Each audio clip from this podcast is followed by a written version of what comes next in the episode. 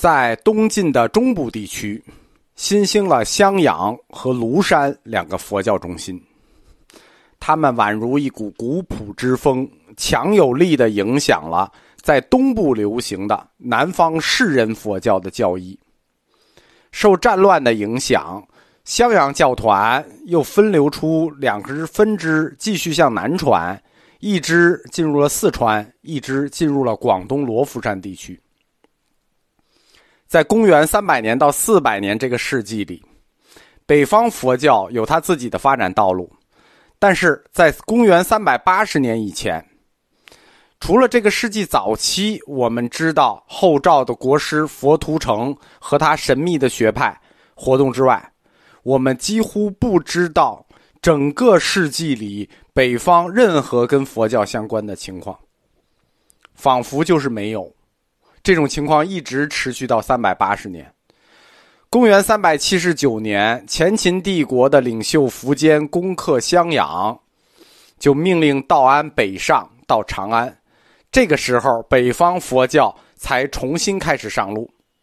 就是说，佛教思想与中国文化真正交锋的这个世纪，实际是南方佛学主导的。在前八十年里，没有任何北方佛学的影子。但是这一次，就是公元三百八十年以后。北方佛教一上路，就立刻进入了一个突飞猛进的阶段。苻坚他统一了北方，就重新打通了通向中亚的商路。甭管当时中国是怎么战乱啊，在古代世界里，中国都是蛮夷们能够想象的世界极限。丝绸之路就再次繁荣了。中亚和印度的这些传教者，就带着新的经典、新的佛教思想，持续的涌入了。在皇室的支持下，大型的译经工程就上马了。由国家资助和监督，成立了国家级的译经厂。国家级的译经厂，官办的嘛，自然就发展出一系列的新方法。从翻译流程、翻译技巧到注释方式，全部革新了。公元四百零一年，伟大的易经家鸠摩罗什就被请到了长安。中途以前从来没有见过的那些佛教大小经论们就纷纷面世了。北方佛教在很短的时间里就取得了长足的进步，在理论和易经方面一下子反超了南方。但是。北方佛教的这次大发展，南方一无所知。直到长安的鸠摩罗什和庐山慧远取得了联系，北方佛教这些新的成果，就是佛学成果，才逐渐的传到南方。庐山实际相当于一个佛学的转运站，通过庐山再向东部传。大约在公元四百一十六年，北方的政治形势再次紧张，导致了长安僧团的分裂和离散。这就是自汉末以来第三次发生的僧人大规模的移向南方。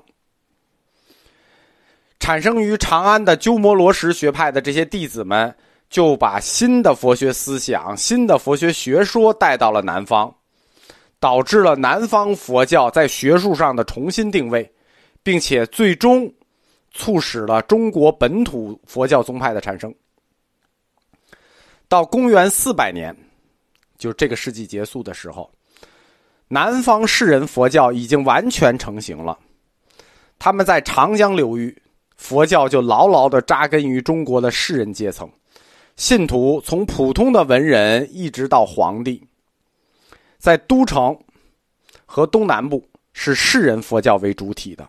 主要的信徒是中上层为官的士人，在新兴的东部佛教地区鄯善地区，形成了短暂的月中佛教。另一批人就是努力逃避世俗纷争、世俗生活的，但是无心仕途或者无力仕途的这些下层僧人们、下层士人们，就集中于庐山这个佛教中心。庐山作为中国。佛教运动的里程碑，在四世纪末将登上历史舞台。历史虽然是同时发生的，就是东晋下半叶东部的这个佛学中心和中部的两个佛学中心，它们同时发生，但是我们要分开两头说。单山地区和庐山地区，我们先说东部的单山地区的越中佛教，然后再讲庐山，因为庐山地区更大一些。东部佛教中心善山的月中佛教估计有十几克，然后转向再讲中部的庐山佛教。庐山佛教虽然是中国佛教的里程碑，但是它虽然大，但是很单纯，因为它就两个人，前半截儿是襄阳的道安僧团。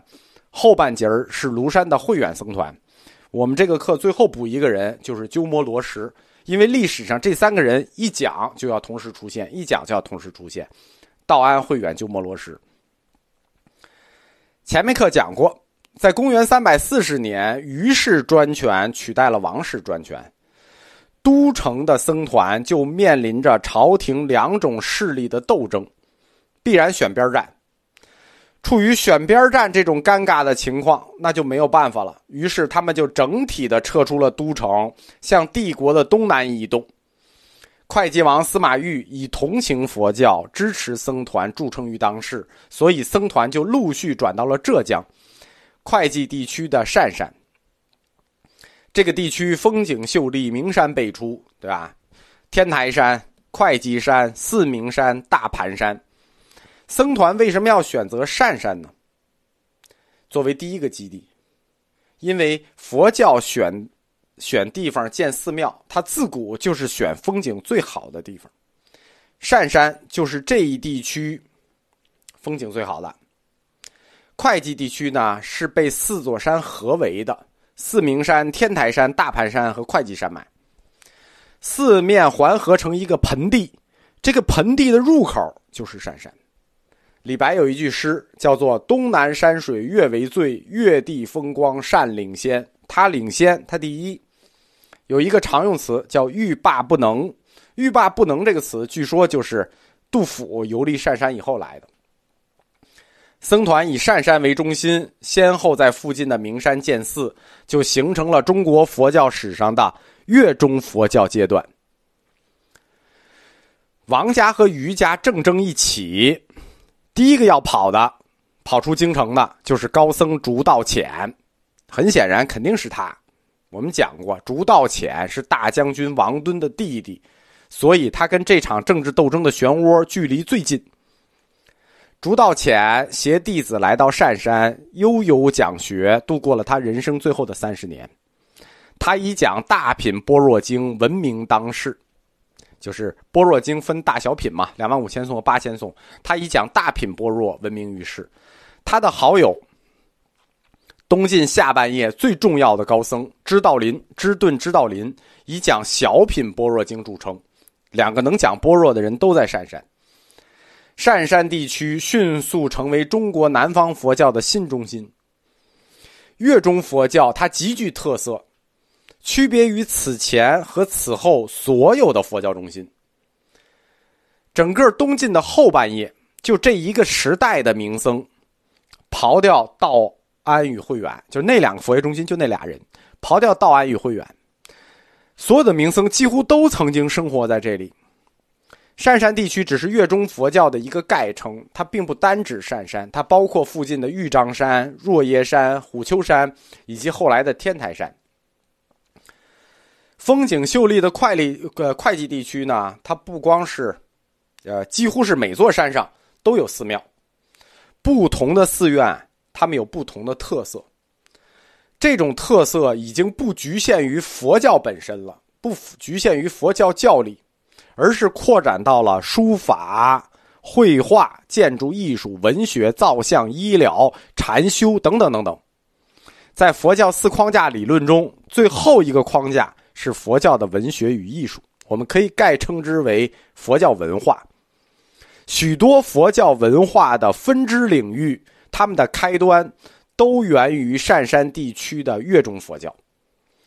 以宏观的角度讲，越中佛教是佛教文化的一个中心，这一点和此后其他佛教中心都有不同。因为别的佛教中心，或者是以传教为重点。襄阳僧团，或者以研究教理为重点，呃，庐山僧团。而越中佛教，它涉及到的领域几乎覆盖到了佛教文化大部分的角落。